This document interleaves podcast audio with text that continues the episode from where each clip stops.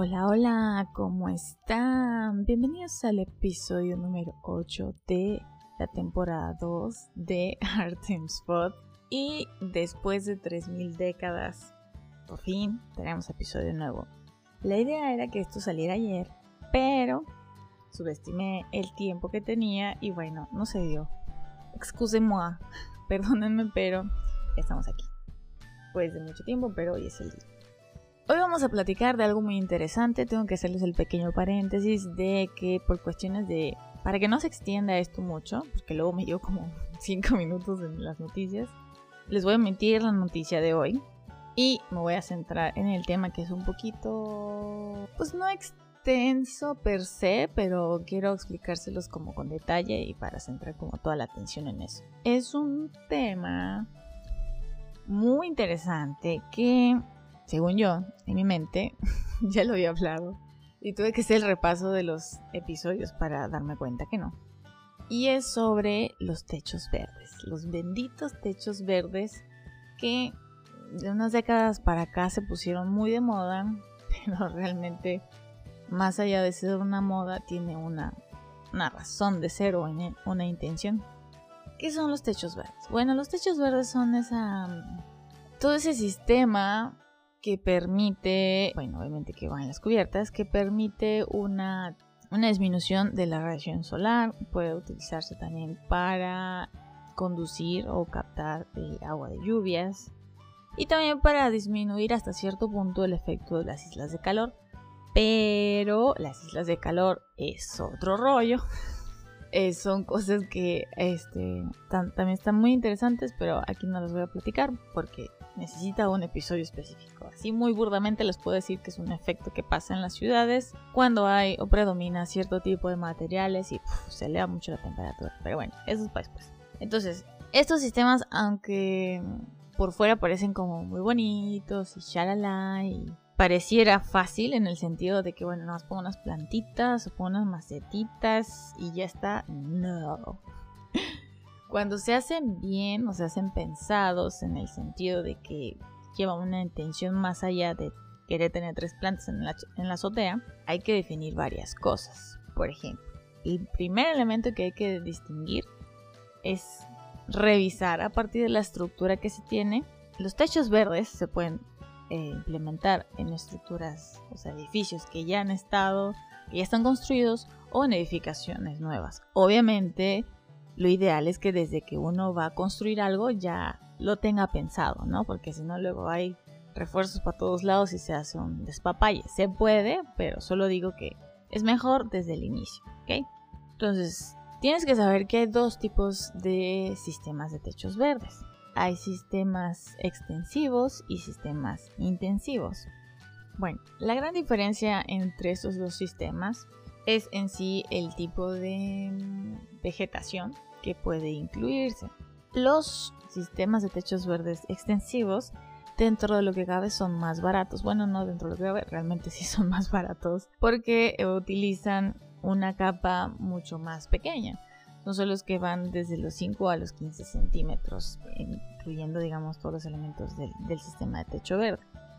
Y eso quiere decir que entonces el tipo de vegetación que podrías incluir son cosas muy ligeras o muy pequeñas que pueden ser desde musgos hasta eh, hierbas. ¿sí? No, no, no, vas a poder tener tu árbol de naranjo ahí o tu árbol de mandarina porque no. En los extensivos no se puede porque son de poca profundidad. Son Obviamente, por esa poca profundidad que tienen, son más ligeros, menos costosos en el sentido de mantenimiento, porque no es como que ustedes vayan a estar ahí transitando en medio de su vegetación, no, para nada, son más como...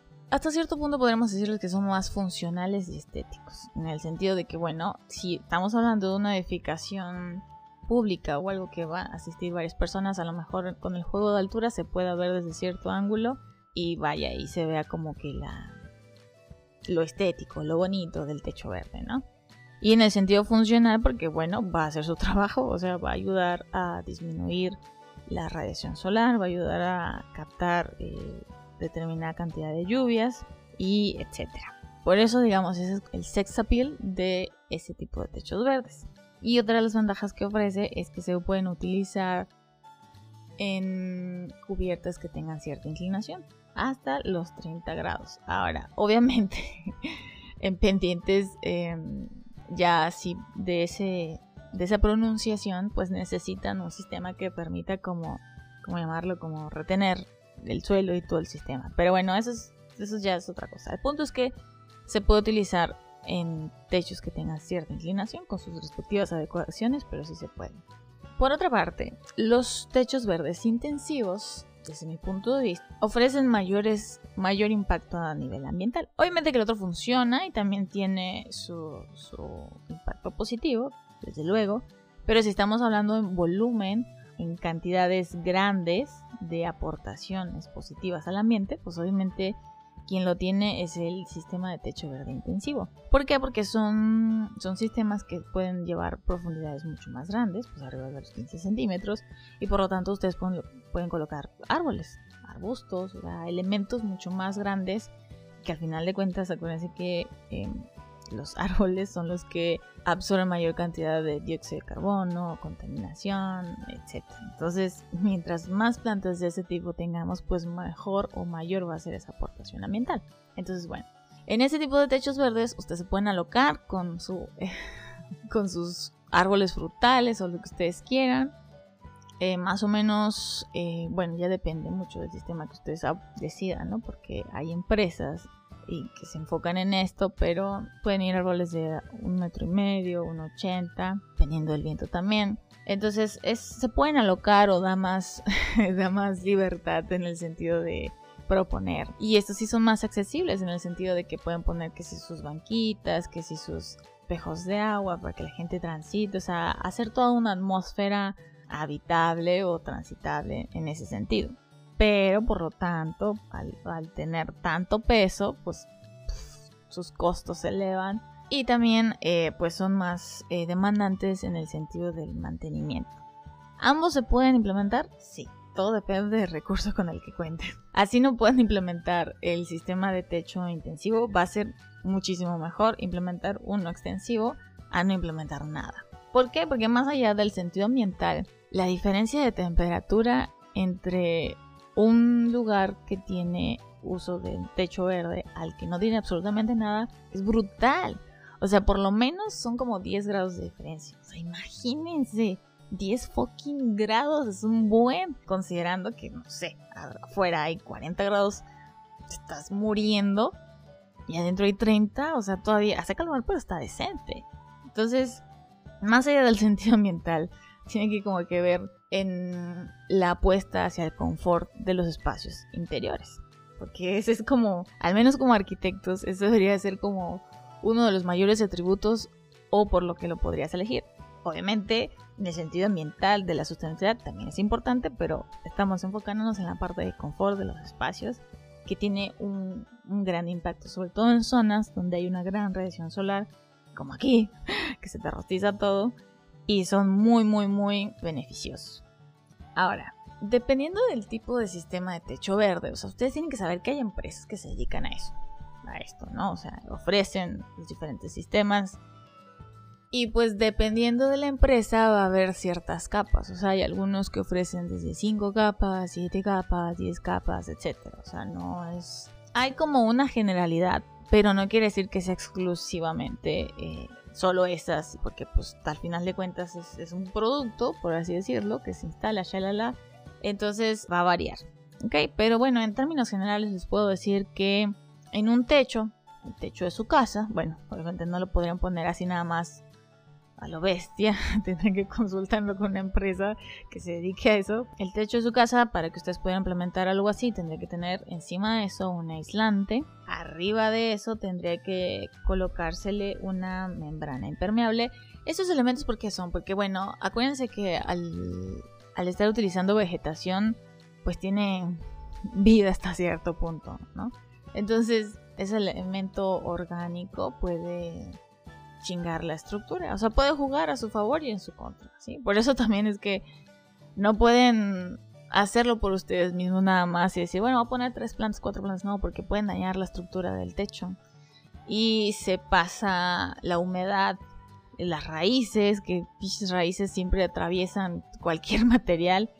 Entonces, o sea, tiene que ser algo pensado, ¿sí? Consultado con gente especialista. Entonces, estos elementos de la membrana impermeable y el aislante pues son precisamente para evitar ese como contacto directo que va a tener su, el material de su, de su techo con toda esa parte orgánica y vegetal que va a llevar arriba. También debe llevar pues un sistema de drenaje o capa drenable. También por ejemplo a veces llevan un filtro membrana y pues ya de ahí la parte de todo lo que necesitan las plantas para poder desarrollarse. Entonces, bueno, en términos generales podríamos decir que esas son las capas, pero les digo, varía muchísimo dependiendo de, de la empresa que ustedes seleccionen para desarrollar el sistema de techo verde de su casa.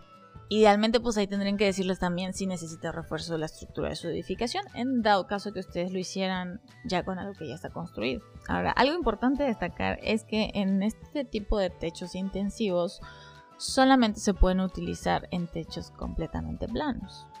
¿Por qué? Porque pues están fucking cargando eh, árboles. Es mucho peso que está cargando y por lo tanto no hay como un sistema que vaya a retenerlo de una forma eficiente, ¿no? Entonces, la única condición de este tipo de techos intensivos es que de preferencia la cubierta sea plana para poder jugar con todos los demás elementos eh, que necesita ya de por sí tiene un chorro de peso y luego imagínense en inclinación, no, pues que desgaste.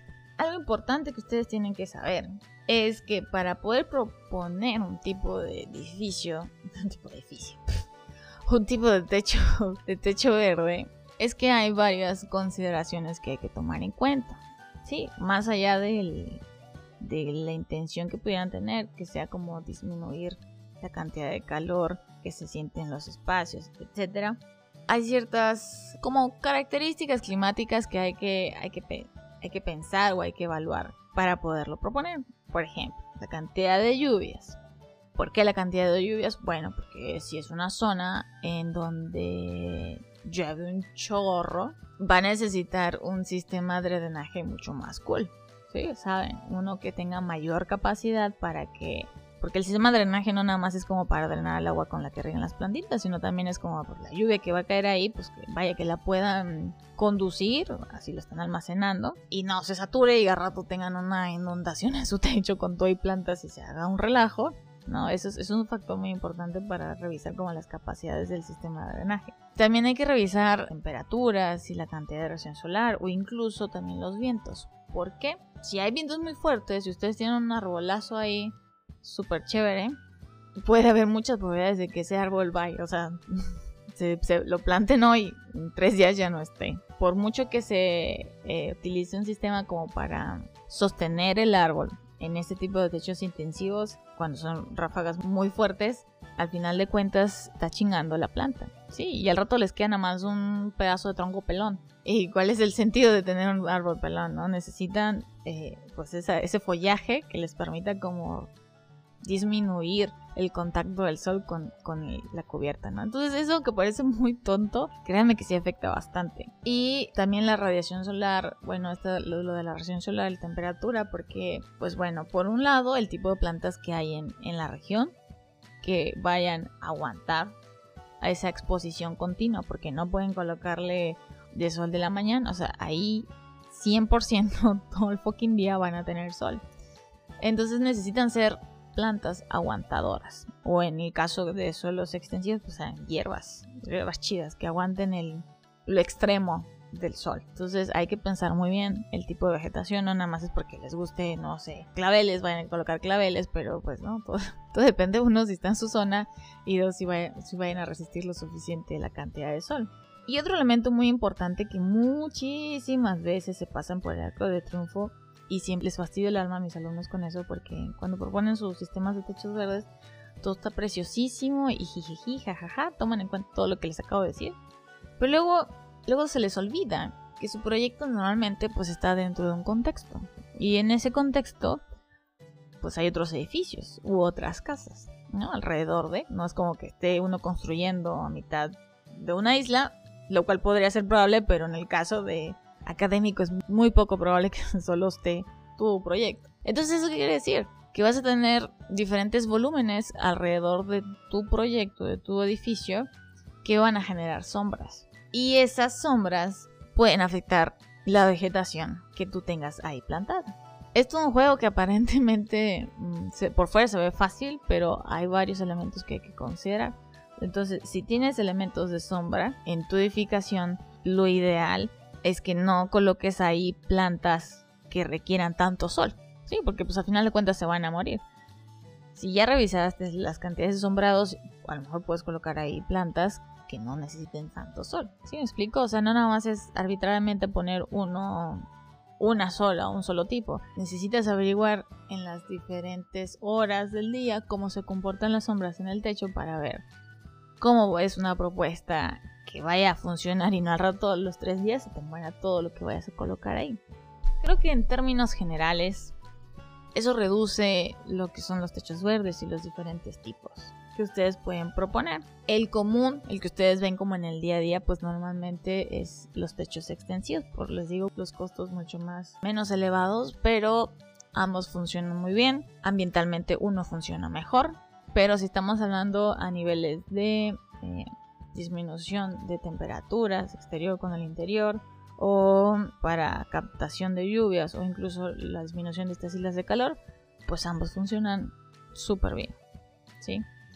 Creo que eso les da un contexto, aunque sea muy general, de los diferentes tipos de sistemas. Tienen que revisar sí o sí el tipo de plantas que hay en su región, porque, porque sí, porque si no, ¿cómo lo proponen? En el caso que sean estudiantes, en el caso que sean una persona que quieran algo así en su casa, así se puede, nada más que tendrán que revisar empresas que se dediquen a eso y ellos les eh, vaya, les hacen toda una evaluación a partir de la estructura que tiene y etcétera, ¿no? Entonces, por favor, no vayan a hacer como mis vecinos de aquí que de repente se les ocurre subir sus macetas, aunque es algo hasta cierto punto ingenuo, pues dicen, pues es una maceta, pues cuál es el PEX. Pero el problema no es solo la maceta, es la planta que está guardando el agua que le echan a la maceta y en fin, y si no solo una, son 10, 20, 30, o sea, es peso, es peso la estructura y si la estructura no está diseñada para eso, se les va a chingar. Al igual que ocurre con los muros verdes que nada más colocan una pinche enredadera y les chinga todo el muro. Pero bueno, eso ya es tema para otro episodio porque si no aquí esto va a ser una hora. En fin. Bueno, Disculpen, las molestias por mucho tiempo en sacarlo. Esperemos que el siguiente no me tarde dos meses. En fin, pásenla bonito, cuídense mucho. Nos escuchamos en el siguiente episodio. Chao.